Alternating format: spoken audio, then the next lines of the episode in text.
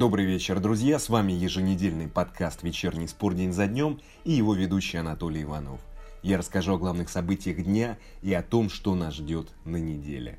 Сегодня 26 октября. В чемпионате написали о переговорах «Зенита» с Почетино, а ЦСКА отправил петербургскую команду на третье место РПЛ.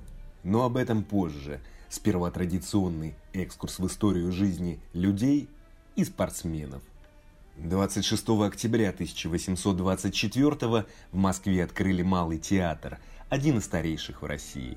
26 октября 1861 немец Филипп Рейс продемонстрировал публике изобретение, которое назвал телефоном.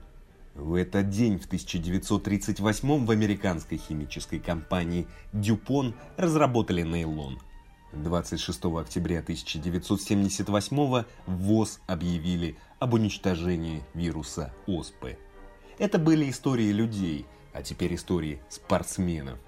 26 и 27 октября – мистические дни для испанского тренера Хуан де Рамоса. 27 октября 2007 Рамоса уволили из Севильи. 26 октября 2008 из Тоттенхэма.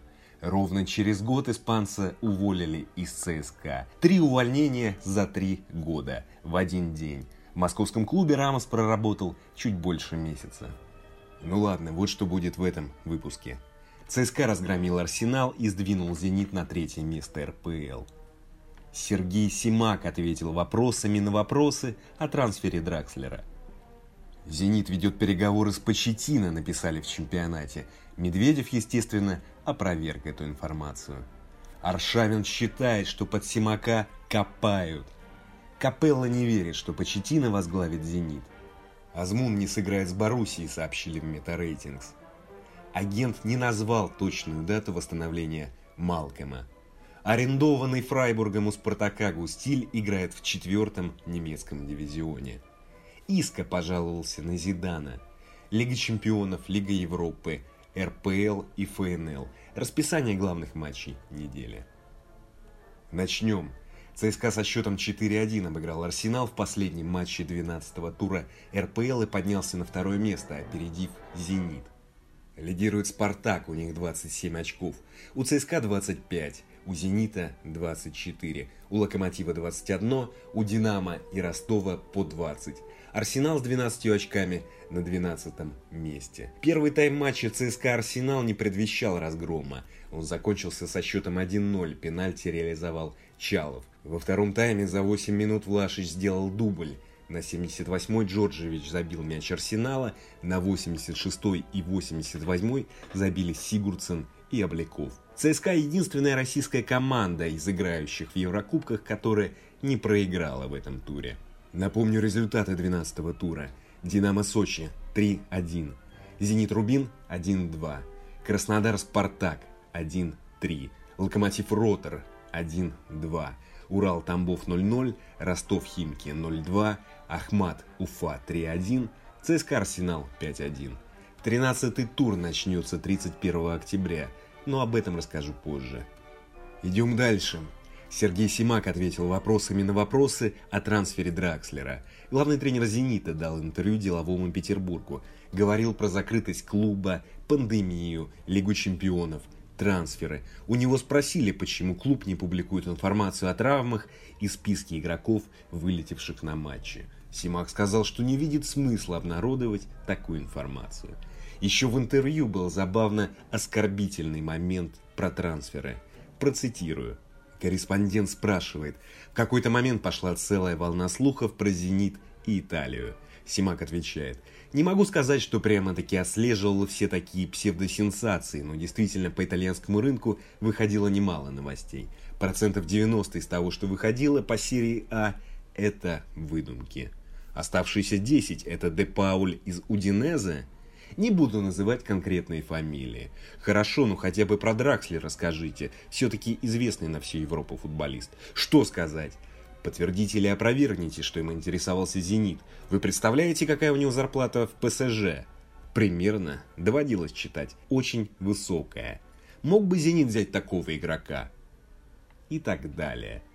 Вот зачем Сергей Богданович отвечал вопросами на вопросы. Его просят подтвердить или опровергнуть про Дракслера, а в ответ он спрашивает про зарплату. Почему не сказал «нет», почему не сказал «да».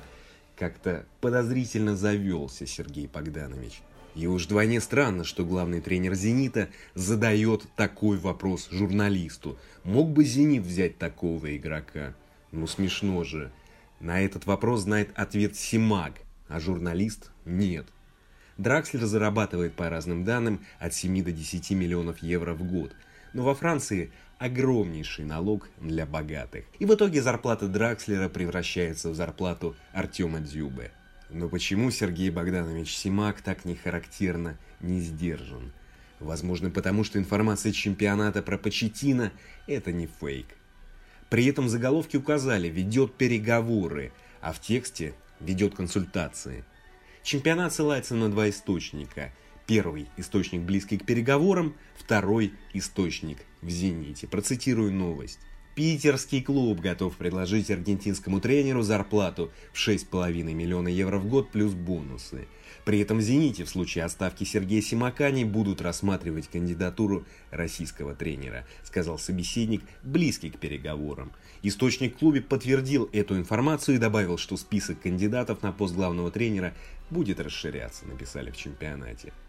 Гендир «Зенит» Александр Медведев в разговоре со «Спортэкспрессом» естественно опроверг информацию про Почетина. А как иначе? Вы что думали, что при неуволенном Симаке он скажет, что да, ведем переговоры с Почетина? Наивно. Он опровергнет, даже если и ведет переговоры. Медведев сказал, не знаю, с какой целью вбрасываются фейковые новости. Видимо, в надежде вывести наш клуб из себя. Но надежды на это пустые, заявил Гендир. Что ж, с одной стороны, не верю, что «Зенит» сможет заполучить Почетина.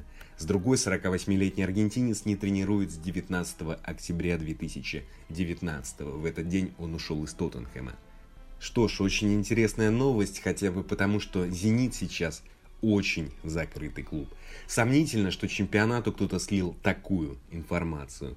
Но, конечно, в свое время не верилось, что «Зенит» договорится с Виллаж Боашем, но это все-таки разные истории.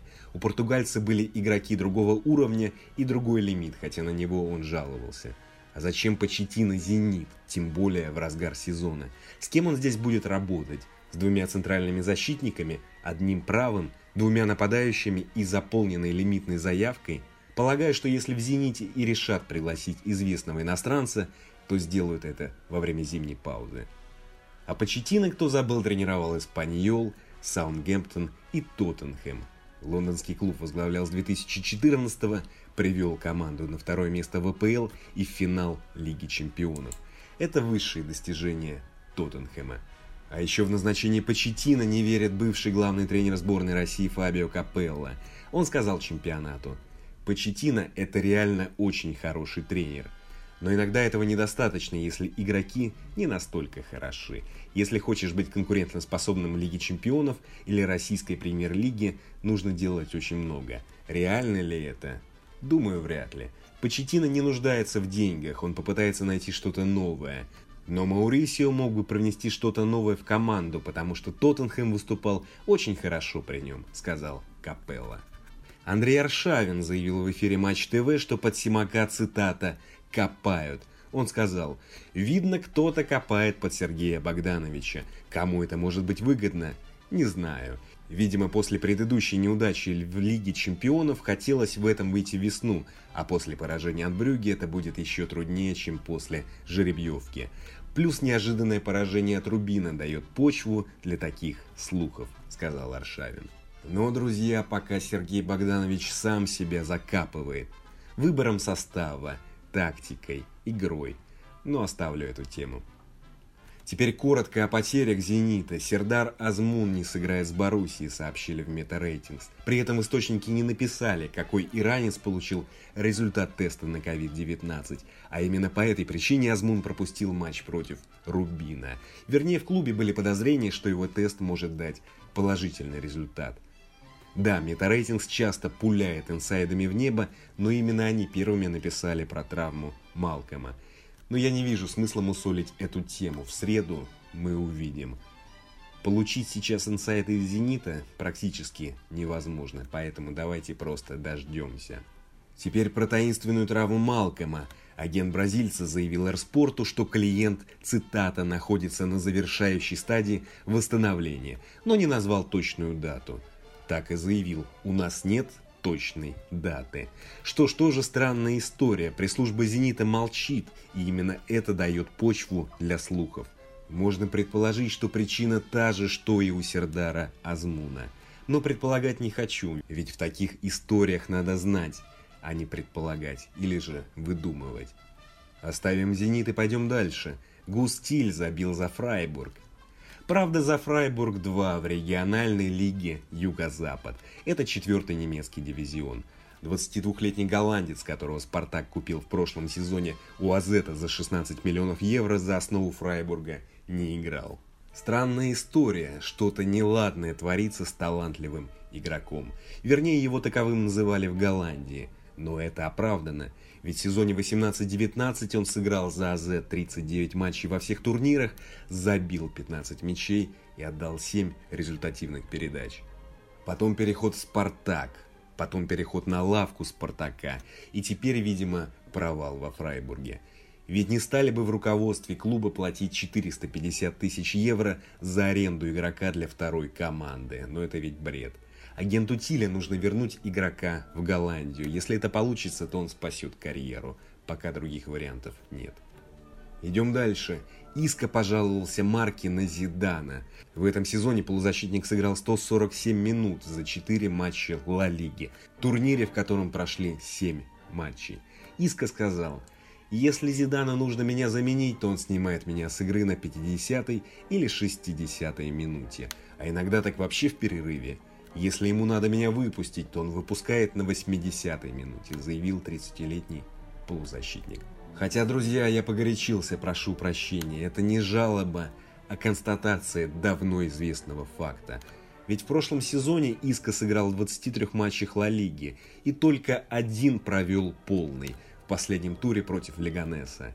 Иска бы лучше привести варианты решения проблемы – а не констатировать очевидное. Но это если он считает ситуацию проблематичной.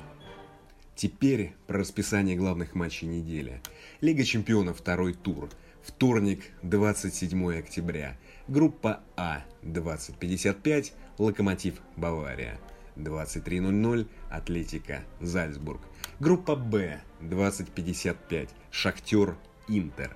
23.00, Атлетика Зальцбург. Остальные матчи стартуют в 23.00. Группа С – Порту Олимпиакос и Марсель Манчестер Сити. Группа Д – Аталанта Аякс и Ливерпуль Митьюланд. Среда, 28 октября, группа Е, 20.55, Краснодар, Челси. 23.00, Севилья, Рен. Группа H, 20.55, Истанбул, ПСЖ. 23.00 Манчестер Юнайтед, Лейпциг. Остальные матчи стартуют в 23.00. Группа F – Брюге, Лацио и Боруссия, Зенит. Группа G – Ференцварож, Динамо, Киев. Встреча Сергея Реброва с бывшей командой. И Ювентус, Барселона. Еще 28-го пройдет 18-й тур ФНЛ. В четверг 29-го ЦСКА примет Динамо Загреб в 20.55 во втором туре Лиги Европы. 13-й тур РПЛ, суббота 31 октября, 14.00 Рубин Арсенал. В 16.30 начнутся два матча. Это Спартак Ростов и Ахмат Краснодар. 19.00 Сочи Локомотив. Воскресенье, 1 ноября, 12.00, Уфа, Урал. 14.00 Химки, Зенит. В 16.30 начнется Ротор, ЦСКА. В 19.00 Тамбов, Динамо.